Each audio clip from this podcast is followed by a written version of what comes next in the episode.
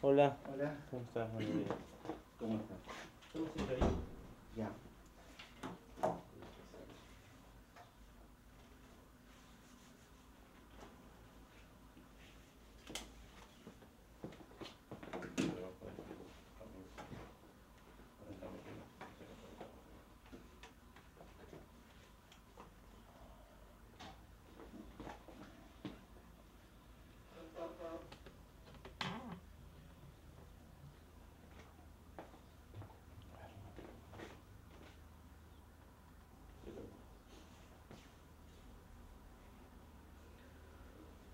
Siempre ahí, siempre está ahí.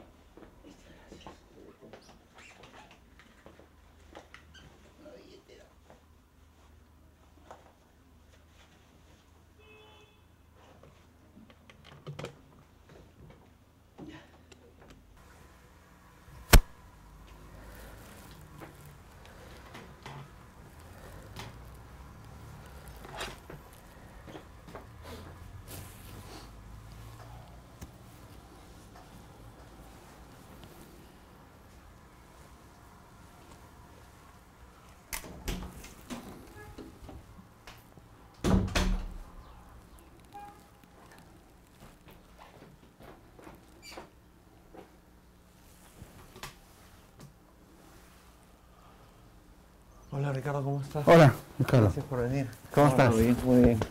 Mira, muy bien con esto que está mal puesto. Ya, ya. La cortina, ¿todo bien, Leo? Bueno, empezamos.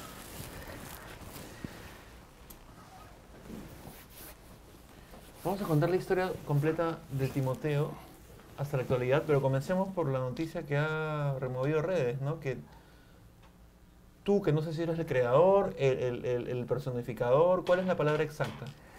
La, la palabra exacta podría ser este, el que le dio el alma. El alma de Timoteo, al alma de Timoteo, que ya no está en televisión, porque vamos a hablar de esto en un ratito, no le permiten usar el disfraz de Timoteo para las cosas externas de televisión. Que tú siempre con América tenías un trato, cuando estabas en el canal, te permitían usar el personaje de Timoteo para tu circo. Claro, lo que pasa es que dentro de, de- todo este tiempo, de todos estos años que trabajé con el canal, lógicamente eh, hu- hubieron, en el camino hubieron muchas personas que se dedicaban a comercializar el personaje para lo que son eventos particulares. Ya. Pero bueno, ya llegó un momento en que eh, pasaron varios y yo los últimos, digamos, los últimos 10 años del personaje, yo mismo eh, me dediqué a trabajarlo. Entonces yo le compraba, como pertenecía a América Televisión, le compraba, digamos, al canal los derechos. Ah, eh, sí. lo- le, le compraba los derechos.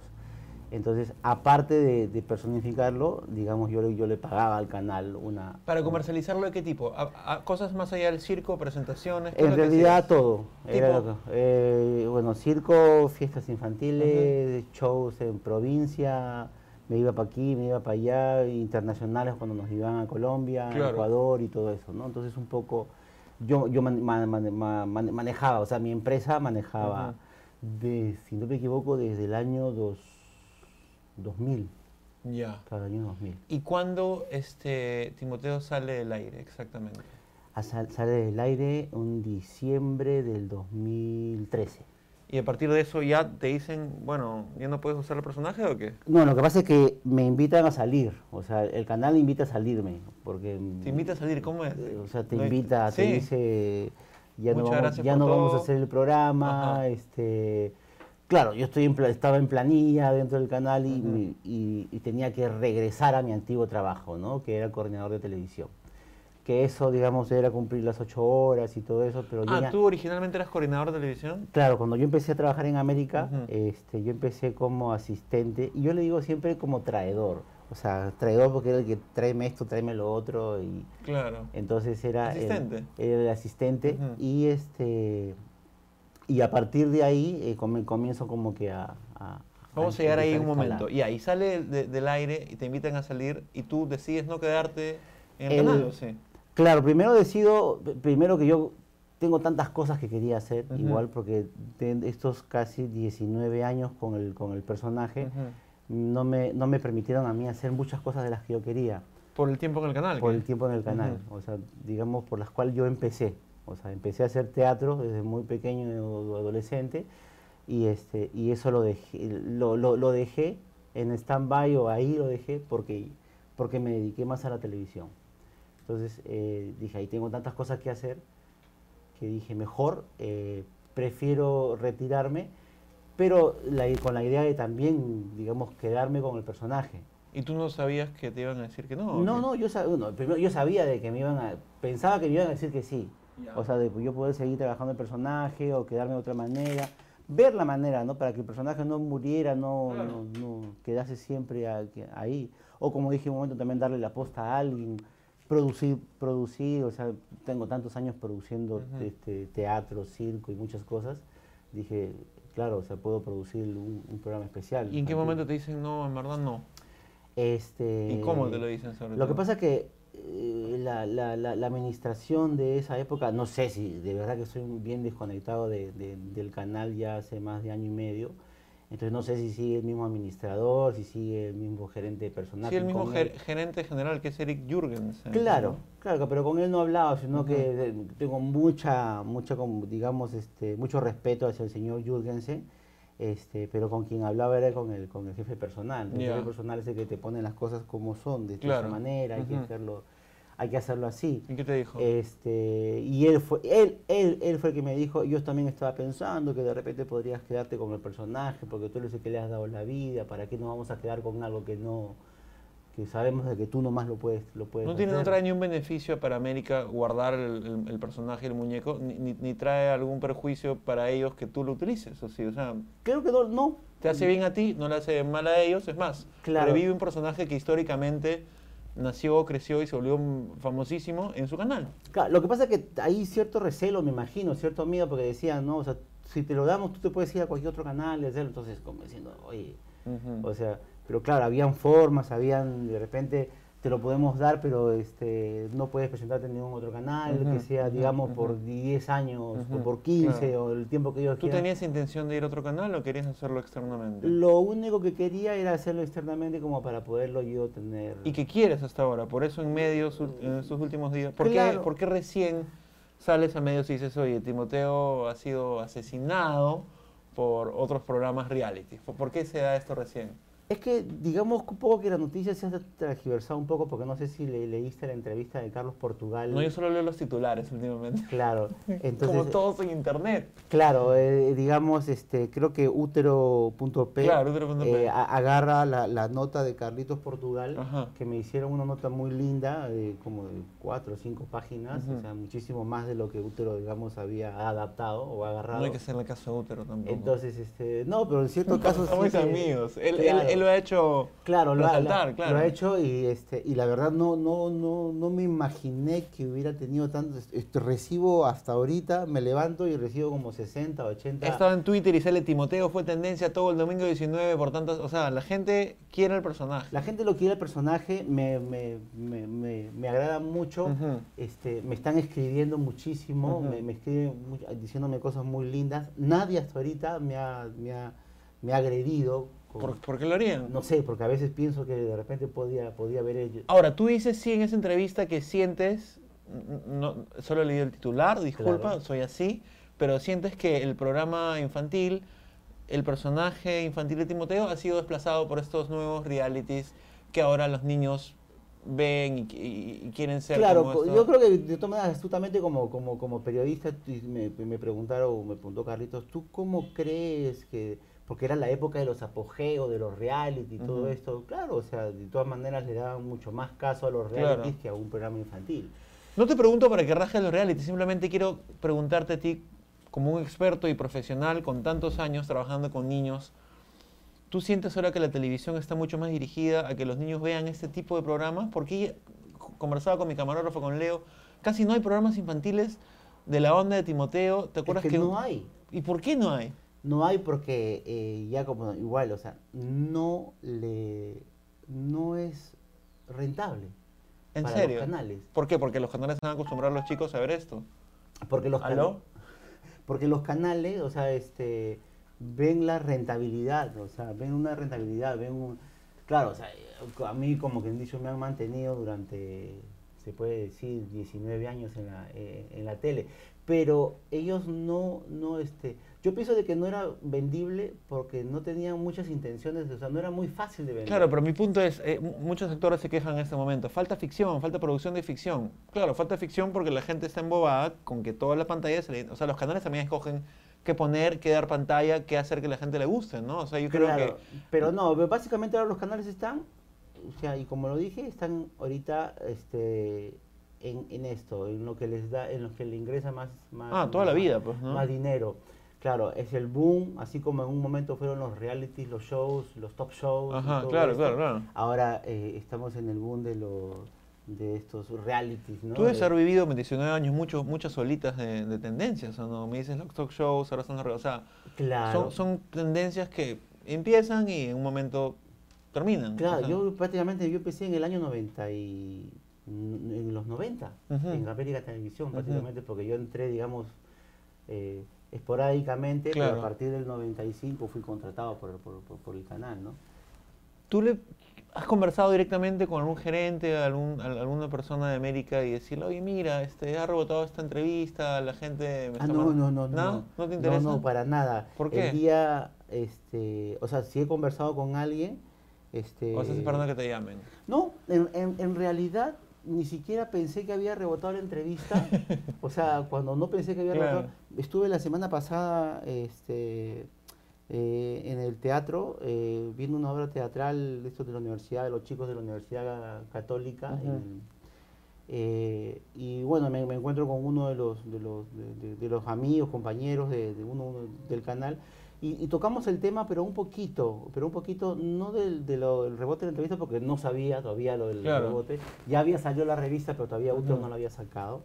Este, y, y, pensé que dije, de repente podría en algún momento quizás el personaje regresar, o sea, ver no es que sea yo, o sea, sino que de repente y que yo le pueda dar la posta o de repente... Pero tú quieres, o, sea, tú, tú, tienes la intención, te gustaría. A mí, me, a mí me gustaría tener la intención de, de, de, de que el personaje siga, no es que sea yo, porque puede seguir, de repente yo adiestrar o darle... No, tú como, como, como, alma y espíritu del personaje, no sé si lo personifiques tú o hacer que el personaje se, sea encargado a otra persona, pero que no esté guardado en un Exacto, depósito. que no esté guardado en un baúl, en un en una bolsa de, plástico que debe estar por algún rincón y este no, o sea, porque es un personaje y Timoteo es un personaje emblemático.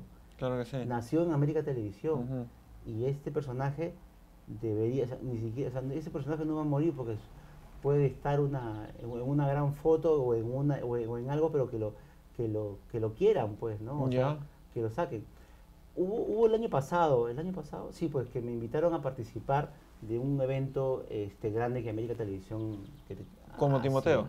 Claro, después de, que me dijeron chao, ya. me invitaron a participar en un solo día que iba, que iba, que iba a ser Viva América y todo eso. Es un detalle, ¿no? Claro. Entonces, ¿Estuviste? Este, no, no pude estar, me hubiera encantado estar, pero siento que he aprendido a valorar un poco más las cosas y, la, y las cosas que valoro más son mi familia. Claro. Entonces, ya había, había hecho planes con una reunión familiar. Ah, muy bien, claro, hay que a la familia. Claro, entonces, este, antes no, pues antes solamente me agarraba, llegaba esto, chao, me voy. No, eso no, o sea, no, porque, porque creo que mi, mi, esposa, mi hijo y las personas que están a mi alrededor se merecen un respeto. Claro. Y que yo también de una manera los respete y los quiera. Y, y, ese es el, eso es en lo que yo estoy, o sea, estoy viviendo mi, mi, momento, ¿no? O sea, este, acompañado de mi esposa, caminar junto a ella, hablar con mi hijo, o sea... Pero entonces tendrías tiempo para revivir a Timoteo, Podría haber un tiempo para revivir a Timoteo, Dale, está bien. Tú eras coordinador, asistente, traidor. ¿Y en qué momento te dicen, oye, hay una oportunidad que personificas a un dragoncito? ¿Cómo fue la historia? ¿Tú lo, ayudaste a crearlo? ¿Te dieron el personaje? Lo que pasa es que en esa época yo trabajaba en Utilísimo. Ah, ya, noventas. Sí, en, Claro. en los, claro, en los 90. Exactamente eran los fines del 94.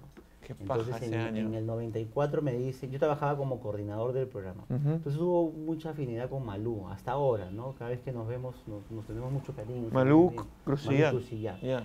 Esa época también estaba este, Marisol también con la gerencia y este, José Francisco estaba en la, en la gerencia general. Entonces en ese, en ese año me este, dicen, claro, Utilísima siempre de repente en verano bajaba un poco la sintonía Claro. porque la gente se iba a la playa a veranear, qué sé yo, y ahí me, me invitan a, a participar, a hacer una secuencia infantil dentro del programa. Yo me emocioné, dije, bacán, monstruo, hagamos algo. Y yo presenté algunas, algunas propuestas como actor, como personaje, pero no les agradó. Entonces, este. Y me dicen, ¿ha visto Tinelli? Porque ese tipo del cable también estaba Claro, come- comenzó recién el cable en esa época. Eh, claro, le digo, sí, sí he visto. Entonces hay un, hay un dragoncito que está acostado, un, un dinosaurio, algo, un, un peluche ¿Ah, que sí? está detrás de, de- de Tinelli. La verdad era muy gracioso porque el, el- este peluche no hablaba, solamente hacía gestos y era comiquísimo. O sea, ¿por qué? O sea, había una, una buena onda. Y me dijeron, este, queremos que hagas algo así, pero que hable. Y tú con tu chispa y toda la onda, así, ya me encanta, yo, bacán, yo la hago, ¿cómo es? Pues, ¿Cómo es? Había que preguntar, ¿no? ¿Cómo es, pues? ¿Cómo es? Claro. Mi esposa estaba embarazada en esa época eh, y me ofrecieron un, un adicional dentro de... Aquí no le viene bien el adicional. Claro. Yo feliz. Y ahí fue que yo este, dije, acepté, no, bacán. Vas a estar acompañado de, de, de- de Karina y con ella vamos a hacer... Karina este, era parte del programa de Utilísima. Karina era parte de animadora, bueno, era modelo de Giselle en esa época Wow, ya. y a Karina le daban cierto, le, le daban, como tenía muy buena comunicadora, Sí. le, daban, le daban a ella eventos especiales para lo que, lo que América hacía. ¿Y te dieron el, el- te entregaron el uniforme? o- Me entregaron, un día llegó el uniforme. El uniforme, el este, disfraz, bueno, y perdón. un día llega Ah. el, el- el disfraz y yo, yo no sabía qué, qué cosa hacer con ese disfraz. Lo único que hice fue ponérmelo. La primera vez que me lo puse era, era un, el dulopillo, era el, el dulopillo chocaba con mi, con mi piel, quemaba tanto, dije, esto no lo voy a aguantar, decía yo. En verano todavía. Era verano. Y un estudio de televisión. Estudio de televisión, donde todavía no habían luces LED, no había nada de eso. Antes las luces Antes las quemaban, luces quemaban, no como estas que son Claro. refrescan más bien. Entonces, este fue horrible porque dije, no, acá tengo que hacerlo. Y este, re- recibí la asesoría de Elizabeth Belauchaga. Este, ¿Quién es ella? eh, Elizabeth trabajaba en esa época, ella es, este, bueno, es, es artista, es este, teatrera también, un poco, y trabajaba dentro de, de- de Utilísima Ujú. y me asesoró ella un poco y trabajamos un poco como que en taller hicimos el, el- el- el alma del personaje. Y, y así arrancamos, o sea, lo- me miraba al espejo, cómo lo caminaba. Pensé en, en dos personajes importantes que era el topollillo para mí y, Como eh, y referencia. el- como referencia, más el, más el pitufo tontín. Ah, ya. Esos dos personajes fueron Ya. los que me ayudaron un poco a, a crear este, la voz. La voz, la voz también ha sufrido cierta transformación de cómo empezó, ¿no? Digamos como que la fui afinando, ¿no? Sí. Entonces más era un o sea, era- hablaba así, Timoteo medio lento un Claro. poco, ¿no? Hasta que ya un poco fue la, le fui dando un poco más el... Y empezó la vida. secuencia en Utilísima. Empezó la secuencia en Utilísima un 13 de febrero del año 95. Wow. Dos días antes mi hijo había nacido. Qué baja. O sea, tuviste dos nacimientos cercanos. Claro, o sea, un sábado estaba en, en la, en la clínica con mi esposa y recibiendo a mi hijo. Mi esposa aún seguía en la clínica y el primer programa lo, lo- lo- mi, mi esposa lo vio desde la, desde, desde la clínica y yo ese lunes 13 de febrero del 95 salí al aire primera vez. ¿Te acuerdas cómo era el sketch? ¿Cuál era la, la letra? Algo que- Eh, este... O ya no, sé, no te acuerdas. No, no, me, no me acuerdo. Era Pero era un de- segmento corto. Pero era un segmento de media hora. ¡Media hora! Media hora. No era un segmento, entonces no, era un claro, bloque era- entero era- del programa. me- media hora con un pequeño corte comercial. ¿no? Entonces nos daba el pase de este, las chicas de Utilísima, bueno, Ya. la señora de Utilísima Claro. nos daban el pase y este y nosotros terminamos de, era creo que de, el programa era de 9 a 11 y a las 10 y Claro. media entrábamos hasta las 11 de la mañana. Y de ahí, ¿cómo es que Timoteo salta a la palestra como un personaje ya independiente, con su co-conductor y todo? Lo que pasa es que eh, fue, fue tan tanta la acogida en ese momento porque sí, lógicamente levantó el rating y Claro. fue, fue bueno. nos pasaron a la tarde a hacer el show del Chavo. Y ¿Cómo era el show del Chavo? El show del Chavo era presentar los capítulos del Chavo, Ajá. del Chavo del 8. Ajá. Entonces teníamos dos horas que solamente teníamos pocas intervenciones con Karina y presentábamos los capítulos del ¿Y Chavo. de un set tipo el chavo o un set cualquiera? Un set tipo el Chavo. Ah, qué chévere. Nos hicieron un poco eso, eh, salió muy bien, estuvo un poco tiempo y después de ahí nos dan los sábados. Ya. Ahí nomás, o sea, Y- fue y ahí prácticamente empieza. un mes y ahí arranca los sábados. Ujú. ¿Y en cuánto tiempo tú crees que ya sentiste, wow, Timoteo ya explotó? O sea, ¿en cuánto tiempo ya sentiste que el personaje cobró vida absoluta para el público? Este, yo no sabía que el personaje iba, iba a agarrar tan, tan fuerte o iba a agarrar, este, iba a caer bien desde el inicio, ¿no? Porque fue desde el inicio, yo no sabía que, o sea, fue una exploración para mí los primeros meses de, de cómo guiarlo al personaje, ¿no? Cómo, cómo darle el alma al personaje. Este, pero comenzaban ahí- nomás, a los dos meses de salir al aire comienzan las llamadas telefónicas para ir a tal evento, ir a tal show, el canal nos mandaba para aquí, nos mandaba para allá. Entonces, mi yo hacía mi trabajo de coordinador más el trabajo de Timoteo y el trabajo de coordinador ¿Seguías haciendo trabajo de coordinador? Yo a pesar de tener programa ya... a pesar de tener programa, sí, o sea, yo hacía los dos trabajos. Pero coordinador de tu propio programa, no, de Utilísima. No, no, de Utilísima. Hacía- yo hacía Utilísima y hacía el noticiero en la Ya. noche. O sea, eran mis dos programas lo que, lo que yo manejaba. En el- Ya, y, y tus compañeros te decir, Timoteo, te, te- te- o sea, el noticiero en Lo que Utilísima pasa, en, en el canal me dicen Truqui. O sea, ese es- Truqui. Ese, es un poco el, el- el sobrenombre como que yo llegué Ya. a, a- ¿Por qué Truqui? este, el inspector Truquini. Claro, Un poco estaba en una de mis obras teatrales que, que hice.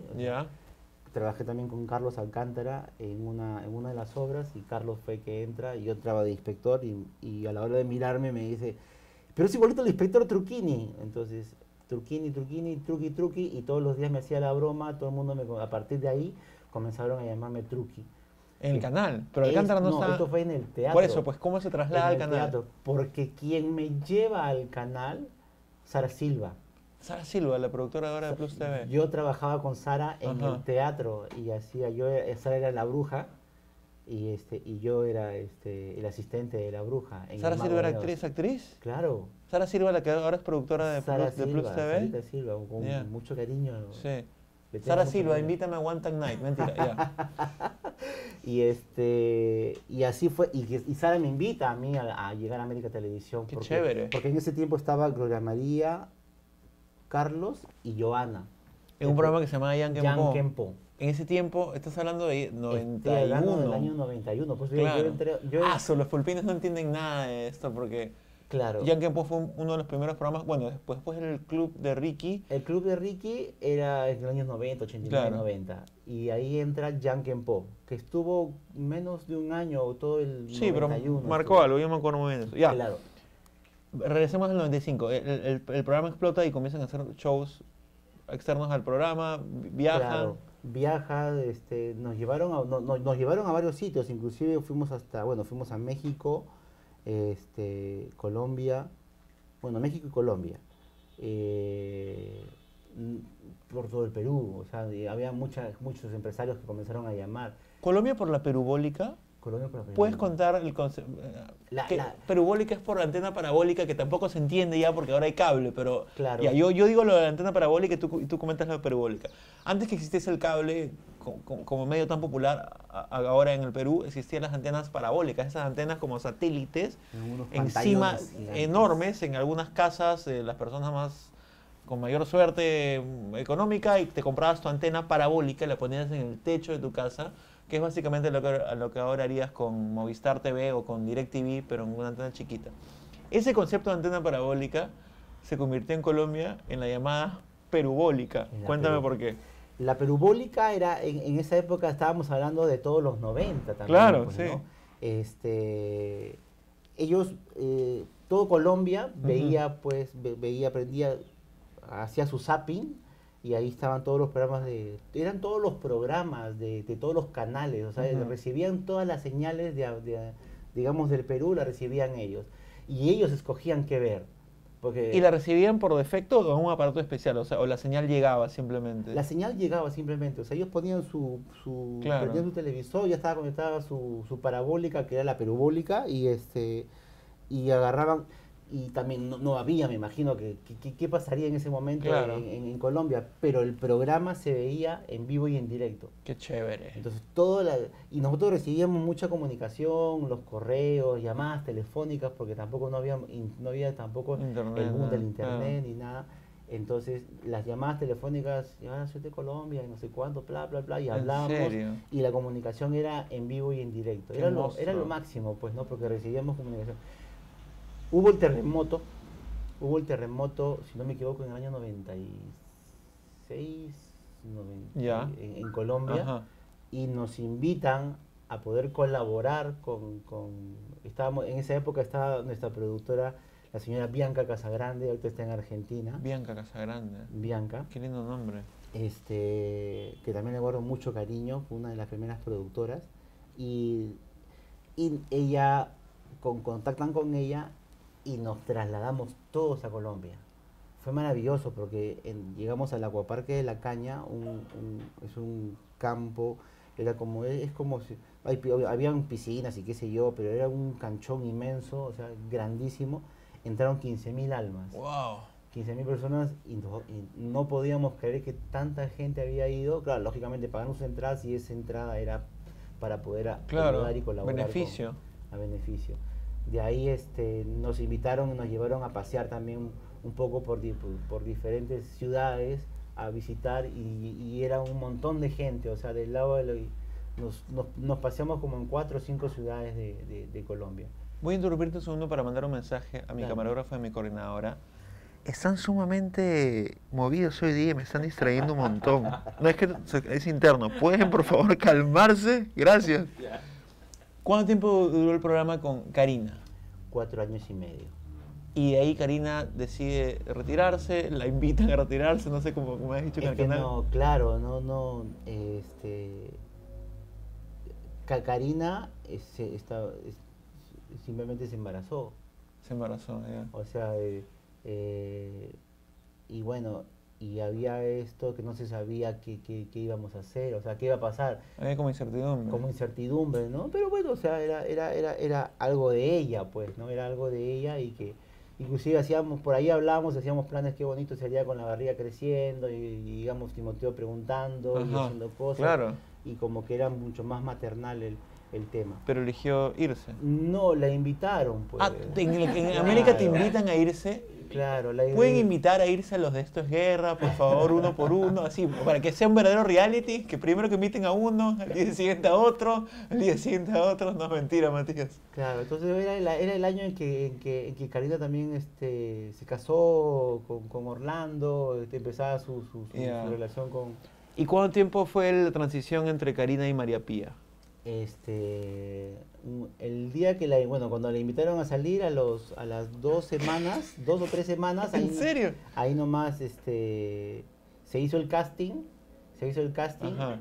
y este y me, me dijeron a mí elige O sea, es difícil o sea elegir bueno con quién me siento cómodo con quién Claro. si hablamos profesionalmente ¿Cuántas chicas había más o menos? este, pa- no, y- y- eran llamadas, o sea, Daniela Sarfati, las gemelas, este, Antoinette, Wow. estaba, este, hubieron, pa- pasaron varios, y pasó Ana Karina Copelo. Claro. Entonces Ana Karina o sea, no había pasado a María Pía. ¿Cantaba en esa época Ana Karina todavía? Estaba empezando a cantar, A era, cantar, era ya. también, era, Claro. era su, su- sus arranques. Y me llevé muy bien con, con, con Ana Karina. Entonces dije, a mí, a mí me, me parece que Ana Karina es la, la, la chica que, que, que puede funcionar. Aparte canta, bonito. Claro. ¿no? Entonces, y este y la eligieron a ella, o sea, la eligieron a ella. Grabé con Ana Karina la primera parte que era la, la, la llegada en, el, en, un, en- en una nave, era la nave de. América, que, de América Televisión, la construyeron, hicieron la nave, todo. Y este, pero, de- pero después hubo una cosa así media, media extraña dentro del, del canal, ¿La, que ya no, que la ya no me llamaron. ¿La invitaron a salir o qué? No. Entonces, este... ¿Que te llamaron a ti? Claro, porque después habían llamado a María Pía para el casting también. Hicimos el casting con María Pía, pero, ajá. pero perdón, hici- hicimos el casting con todos, era Ana Karina y María Pía, todos hicieron el casting. Pero digamos, se eligió a Ana Karina. Ajá. Y después, no sé qué pasó, no sé qué pasó, de verdad, que no, no, no sé qué ocurrió, pero que me dijeron, queremos que, que, que mejor sea María Pía. pero ya hemos grabado, le digo. Claro. ¿no? Pero bueno, este canal hace lo que ellos quieren. Claro, ¿no? claro, O sea, claro, claro. Ya perfecto, ¿no? O sea, yo no tengo ningún problema. O sea, ustedes son los que, ustedes son acá los, que- los que mandan, ¿no? ¿Y el programa cambió para, para bien? ¿Cómo, cómo- cómo sentiste el, el traslado de una conductora a otra de manera tan inmediata? Este. Es que todo fue un proceso también, pues, ¿no? La llegada de ella fue la despedida de. la Lo curioso de esto, ahorita que me acuerdo, que, que quien se encargó de, de la. digamos, de. Este, estaba Bianca Casarande como productora y también la invitan a salir, ¿Ah, sí? porque la invitaron también a salir. Y quien se encargó de, de hacer este cambio, este proceso, fue Mariana Ramírez Villar Que ah, ah, la, la productora de, de, de Esto es Guerra ahora Guerra. y que también fue productora de, de Raúl Romero. Claro, fue productora de Raúl Romero en esa época también, y también en la época que yo trabajaba, Mariana era la productora de Los Parchís también, cuando llegaron. Mariana Ramírez Villar, Mariana Ramírez Villar, del Villar. claro. Y, y Mariana fue la que, la, la que se encargó, o sea, la que se encargó de, digamos, de hacer el cambio Ujú. bien, bien estructurado, Claro, todo claro, esto. claro. y ahí de, y de ahí llega pues Ma- María Pía. Entonces se le invita a, a- a Karina, o sea, hace su programa de despedida, se despide, el último bloque, me, yo me pongo triste, Claro, había, muchos sentimientos encontrados también, De hecho. y letra marcada también, ¿no? Entonces, ¿qué tenía que hacer? Letra O sea, marcada es un guion que tenías que el guion que tenía claro. que seguir. Entonces, se iba, se, se iba por la pasarela del estudio 4 de Barranco, entonces yo decía, se está yendo. Y de pronto lanzan el video que se grabó por segunda vez, que era la llegada de En serio, en, el mismo, en, en la despedida de Karina. la despedida de Karina llega, introducieron, introdujeron a. llega, llega este avión y todo este, este cohete, no sé, llegó y a la hora de llegar baja una, claro, la- y llega, llega María Pía y ahí fue que se hace el, este, el encuentro con ella, ¿Cuánto tiempo estuviste con María Pía? cerca de siete años más o menos. Ya. Y cuando, siempre las comparaciones son horribles, ¿no? Pero, ¿qué dirías que le dio Karina al programa y qué dirías que le dio María Pía? O sea, cuando las comparas. Lo que pasa que es, digamos, son dos, dos, dos diferentes. o sea, Totalmente, claro. Totalmente diferentes.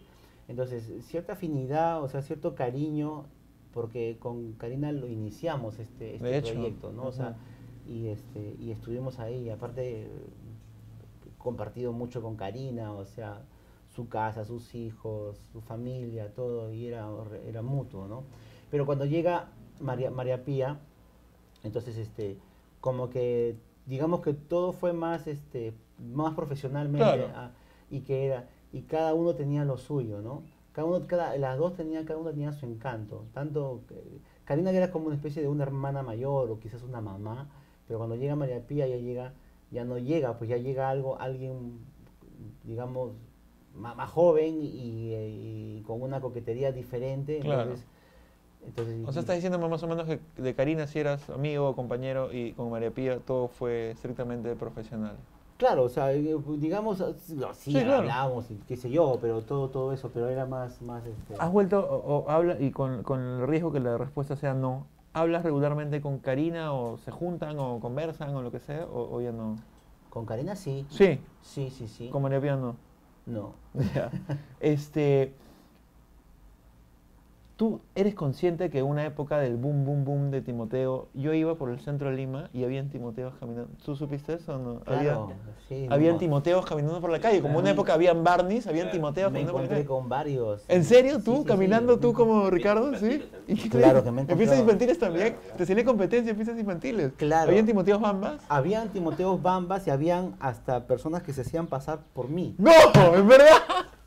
O sea, se, se hacían pasar por mí y este... No puede ser. eh, bueno, nosotros cuando nos íbamos a un evento o algo, yo, digamos, tenía este tenía un grupo de gente con quien yo trabajaba y ese Ya. grupo de gente era, digamos, íbamos todos uniformados, Claro, con casacas, staff, bien, claro. un staff, y llegábamos todos. Entonces, yo me enteraba y tenía fotos por ahí de que llegaba esta persona y llegaba con, con digamos, con, con gorilones, con gente que- que- atrás, otra cosa. tenían el logotipo de América Televisión. ¿En serio? Y, este, y se escondía, este, Ricardo Bonilla, no, esto no puede salir. Entonces, habían shows, eventos grandes porque se dedicaban a hacer eventos grandes. O sea, no en eran fiestas en. ¿en No, serio, no, no eran fiestas en casitas chiquitas. Eran en provincia y a la hora de hacer sus eventos simplemente, o sea, eh, decían, no, a Ricardo Bonilla nadie lo puede ver. Entonces yo, ¿qué ¿Y, es y- esto? O sea, y viste algún video, el registro de la voz, cómo era? ¿O ¿Alguna vez te...? eh, eh, sí, sí he escuchado las, las, las voces. No es, o No sea, es, pues claro, no es. Claro, no es, no, eh, tiene, tiene su toque. ¿no? nunca, denunció- nunca se denunció nada de esto. Hubo, hubo una ¿Sí? denuncia, hubo, hubieron varias. ¿En serio? Hubieron, hubieron varias. Este, pero la, la, la última vez yo Está estoy- disfrutando, y Leo, es- con la y historia. la última vez estoy, estoy hablando de hace unos, ¿qué? Unos cuatro años. Ahorita. Claro, unos cuatro años eh, que terminó preso el muchacho. A su madre, expreso O sea, por ser Timoteo Bamba. Preso- Cuando has caminado por el centro de Lima o en un lugar, ¿tú te has encontrado físicamente con Por Girón de la Timoteo? Unión, cara a cara, frente a frente, con un, con un Timoteo Trucho, que yo les llamaba. ¿Y le decías algo no? Este, ¿O nada? no, yo los, los miraba y después hubo una, una, una cuestión bien, bien cómica, porque cuando me iba a grabar a los, a lo, a la- al Parque de las Leyendas, y en el Parque de las Leyendas era muy, este, eh, eh, te- tenía de todo, había un Timoteo en la puerta del Parque de las Leyendas, que tenía inclusive, era el, el traje era todo chorreado, ¿no? O sea, eh, chorreado, los hombros chorreados, entonces era, era como una cosa así, y la cabeza que le caía, Que trabajaba permanentemente en el Parque de las que Leyendas. trabajaba siempre en el Parque de las Leyendas, pero lo divertido de esto es que ese chico vendía caramelos. Entonces yo digo, ¿cómo hace para ver el caramelo? A ver qué, qué me... Claro, Entonces yo- ¿cómo? Claro, entonces es ahí donde, donde digamos, este, aprendí algo más, ¿no? Algún detalle para mi traje, ¿no? Entonces, ¿qué es lo que tenía? Tenía en la mano, tenía en la mano un- una especie de cierre, acá. Y sacaba por Entonces, ahí. despegaba el cierre, sacaba la mano, ¡Guau! sacaba, sacaba su mano y tenía un cierre en el muñeco también. O sea, donde él metía la mano, lógicamente era para, para atravesar el peluche y para poder manejar el dinero, ¿no? O sea, Qué loco. y por otro lado tenía lo- los caramelitos. Entonces vendía los caramelitos y te entregaba y daba vuelto. Entonces lo, lo divertido es que era un traje, Claro. pero tenía ahí el este la, la mano natural. Entonces ahí fue donde yo dije, y yo me acerqué a pedirle también un- uno- unos caramelos. Para ver. para ver. Entonces, y es ahí donde le digo al, al chico que a mí me hace los, los, trajes, le digo, quiero que le hagas unos huequitos acá, acá, porque sudaba tanto y para no sacarme entre corte y corte, Claro. entonces para no sacarme todo el traje, me sacaba la- las manos y como que lo remangaba así. Para respirar un poco. Tú me contaste poco. una vez que tenías una especie de ventilación también, pero que te iba a dar neumonía o algo porque era muy frío. que un- Es que lo que pasa que dijeron, vamos a hacerle, yo sufría tanto y todos los años me quejaba y sufría y sufría por Como el cualquier calor. persona que tiene un dulopillo encima, ¿no? Y claro, yo le fui dando ciertas modificaciones internas al traje, pero este para, para mi comodidad. Pero igual el, cada movimiento era una sudadera. O sea, yo te hacía así y te empapaba Claro. de, de- de- de sudor. O sea, del- Esos trajes deben haber olido bien rico por dentro.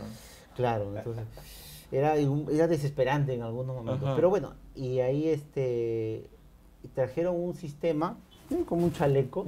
Y este chaleco tenía como unas cositas así, era conectado a una manguera y esa manguera Botaba era aire. a un cooler. Y este cooler se fu- funcionaba y me, me- no era aire, era me pasaba esta, este líquido helado por todo el, el- el aire. Pero no podías moverte mucho. porque Lo usé una vez nomás. Ah, ya una ¿Por vez. qué? Porque me dio neumonía. En serio. O sea, me, me, me, me puse mal y todo estaba...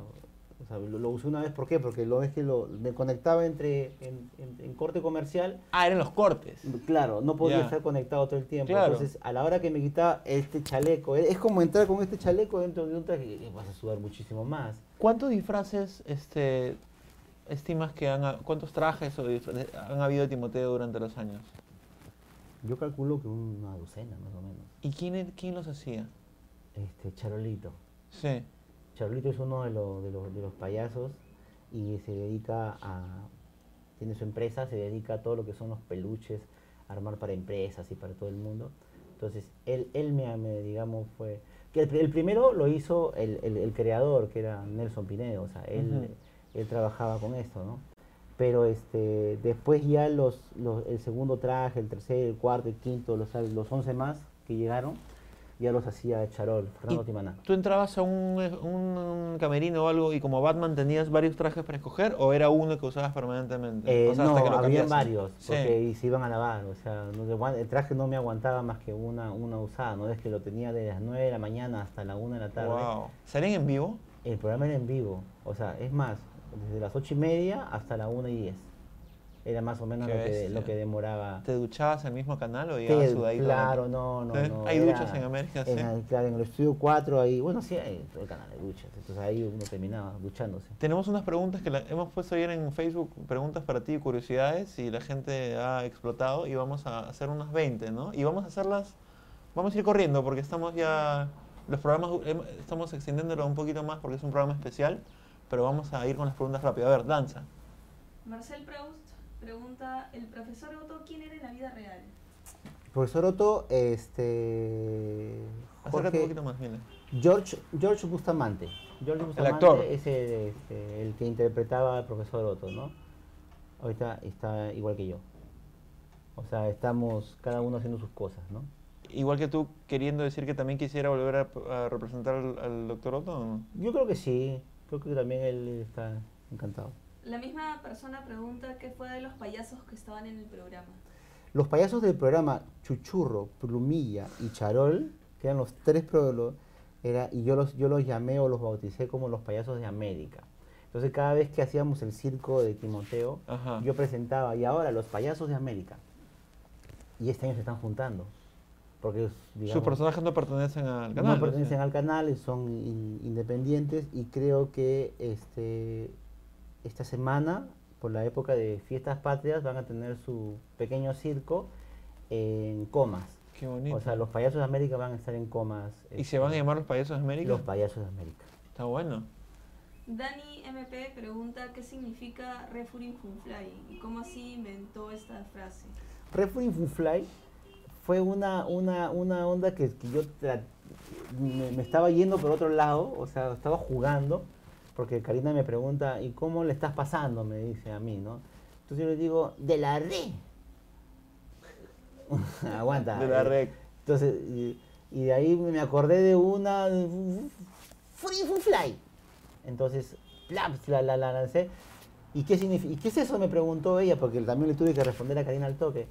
Este, Ah, en vivo fue. Claro, en Ah, vivo. ya. Entonces yo le digo, este, de la Refuring Fly significa estoy contento, estoy feliz, estoy alegre, estoy lo máximo.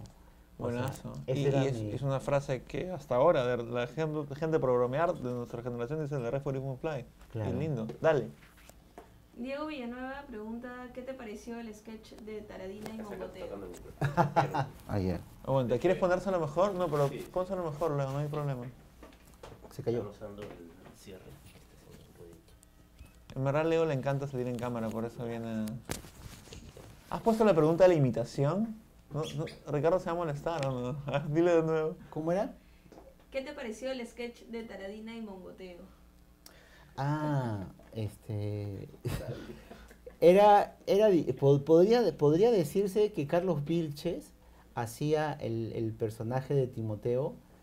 Claro, era el elevado a la enésima potencia. Claro, ¿no? más, más Porque, tonto. o sea, más- no, pero en realidad, este, lo que pasa es que Carlos hacía el, el- personaje de me estoy pi, de calor y no sé cuánto. de bra, ¿Vestido de Timoteo? Vestido de ¿Con, Timoteo. con un traje de Claro. ustedes o no? Es que, no, no, no, lo que pasa es que ellos hicieron, hicieron un traje, yo creo que, fue- creo que era frecuencia latina, si no me equivoco. Claro, y hacía, este, Ana, Anabel, no me acuerdo cómo era la, la, la, la, la- la- digamos, la, la, la compañera en ese momento de Carlos Vilches, y los dos hacían el personaje, una de Karina y otra de Timoteo, bueno, eh, Taradina y Mongoteo. Claro. Entonces un poco lo, fueron- lo llevaron por ese lado, pero este eh, Carlos exageraba, pues, ¿no? De- del calor y, y con lisuras y todo. Entonces, a mí me divertía, me, me- me- me divertía porque como que transmitía lo, que, digamos, el sentir... Claro, lo que no podías decir. Lo que no podía decir, pero lógicamente él lo llevaba para... ¿Conoces a cómica. Carlos? Claro. ¿Alguna vez le dijiste algo sobre eso o no? Este... Creo que sí, conversamos en algunos momentos, ¿no? O sea, Dale. Eugenia Barreto pregunta por qué se escogió el nombre de Timoteo. Timoteo es uno de los, de, este, digamos, antes de, de la, de, de- de idear el nombre, o sea, dijimos que el programa lo iba, eh, dentro del programa los niños iban a poner el nombre. Ya. iban a poner el nombre del programa. Entonces, la- lo, ba- lo bacán era que elegimos muchos nombres nosotros, porque había que darle como que pistas a los chicos. Claro, de hecho. Nombres, un poco, Claro. tener un poco, poco preparado, entre comillas, ¿no? Pero Claro, la- sembrar algunos nombres para que escojan. Claro. Entonces, yo el- elegí varios. Dentro de esos varios estaba Timoteo. O sea, digamos que eran algunas sugerencias mías. Claro. Me agradaba Timoteo. es un buen este, nombre. Claro, entonces a la hora y la hora, uno de los chicos no fue guiado, pero dijo a Timoteo.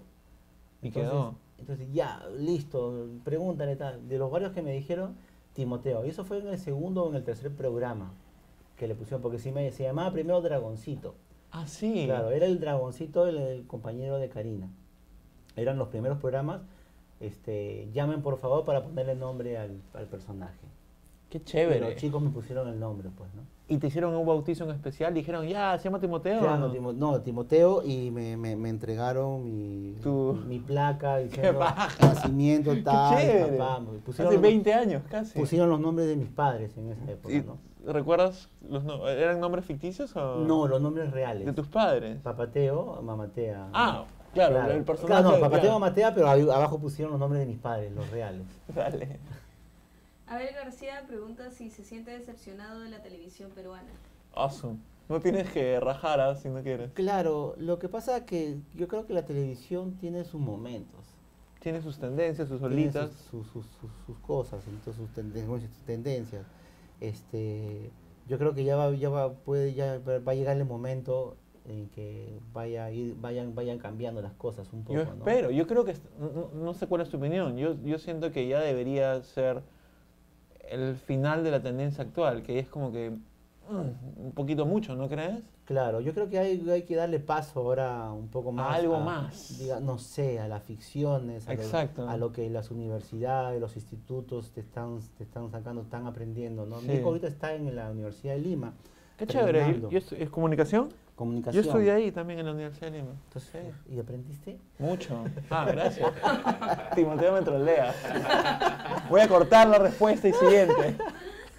Y este, no, pero eh, el, eh, veo el entusiasmo en los chicos. o Hay sea, mucha gente en universidades uy, uy. con ese tema de internet, saliendo con ideas muy frescas e innovadoras que deberían tener espacio en la televisión. Claro, es alucinante las ganas que tienen de trabajar, las ficciones, las ideas, tal la cantidad, o sea, hace, digamos, ya, ya, ya llevo como varios meses haciendo, digamos, como que colaborando con los chicos para, para sus, este, sus, sus ficciones, ¿no? Claro, Entonces, sus trabajos como- de taller. Como actor, entonces estoy ahí, este, ¿De los grupos de tu hijo o en general? en general. Te llaman Porque para actuar. empecé con grupos de mi hijo y, Y ahí todos te se, llaman, se claro, pasaron la voz maneras. y estoy ahí, entonces todo el tiempo estoy con ellos. La final estoy grabando dos días con ellos, dos días con acá, Muy pa, bueno. pa, pa, y entonces un poco que... Y digamos como que eso también mantiene un poco vivo, ¿no? Totalmente. Estamos viviendo un momento excelente donde hace 20 años te imaginas que un chico, ahora las cámaras HD están súper accesibles, ahí las laptops tienen programas de edición y la- los chicos están con unas ganas tremendas de hacer cosas nuevas. Exacto. Y eso debería ser aceptado en televisión porque no todo tiene que ser este, competencias, de cosas, etcétera. Ya renegué. Siguiente pregunta. André Higa pregunta cómo ve la realidad del Canal 4 y si está a tiempo, y si cree usted que está a tiempo para un cambio. Todo está a tiempo para un cambio. Nada está dicho, o sea, todo está tiempo para un cambio, las cosas pueden, pueden mejorar, pueden llevarse de otra manera. Es, es cuestión de cada uno. Exacto. Es cuestión de... Y, de- está, y también está, es, es- uno, uno tiene el, el- el- poder, o sea, en, en la mano, o sea, somos Ujú, televidentes ujú, y uno ujú. tiene el poder de qué, qué veo, qué no veo, qué quiero, qué no quiero. Y finalmente cuando los programas desaparecen y dan paso a nuevas cosas es porque la gente dijo, "Mm, ya me aburrí esto, ¿no? ya no quiero verlo. Y Claro. el público manda, literalmente. El público con su control remoto y con la expectativa por cada programa puede poner y quitar programas. Darian de los Santos pregunta qué tanto influyó y afectó Timoteo en su vida personal.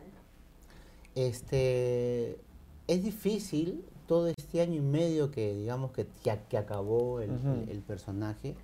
Este, recién me he podido dar cuenta de que, de que tenía a mi familia, que tenía, que digamos que de una u otra manera, el caminar con mi esposa, he caminado con ella en este último año y medio y ha sido lo- el mejor año y medio de toda mi vida, Qué bonito eso. ¿no?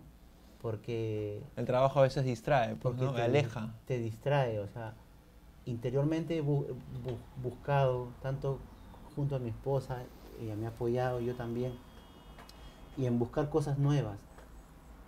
Y lo que he hecho en este último año y medio es, ha sido inyectarme y renovar.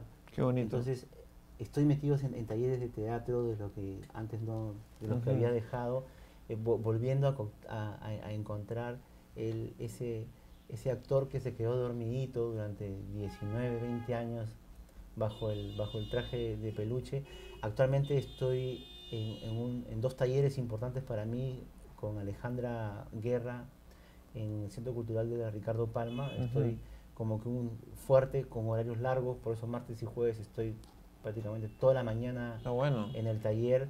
Los lunes, hoy por las noches, me, me- me toca con, con- con Grapa, eh, Grapa Pagola, Argentina, Claro. que hace sus talleres. Entonces, estoy así, salgo de, de otros talleres, o sea, estoy buscando siempre con François Valés, el cuentacuentos, he pasado, y así estoy, o sea, estoy- Es bonito tener tiempo libre de lo que no- hemos hecho mucho tiempo para refrescarnos y tener nuevas ideas y tener nuevos retos. Es bien bonito lo que dices porque no, no solo lo ves personal, sino también profesionalmente, ¿no? Profesionalmente, claro, o sea, ¿por qué? Porque ¿qué es lo que quiero? O sea, al final, o sea, al final lo que quiero es lo que, como lo que empecé en mi vida, teatro, o sea, teatralmente, este, así no me, no me, no me llamen para obras de teatro, para subir, pero yo ya estoy conectado nuevamente con ellos, no me pierdo, estar, trato de ir a ver junto a mi esposa y caminar con ella, eh, obras teatrales, me voy de un lado para otro, este, aprendiendo a ser buen crítico, qué es lo que se debe hacer, qué es lo que no se debe hacer, y me pasó por todo Lima, entonces... Está eh, muy bueno. y, y en, y en eso estoy, inyectándome de,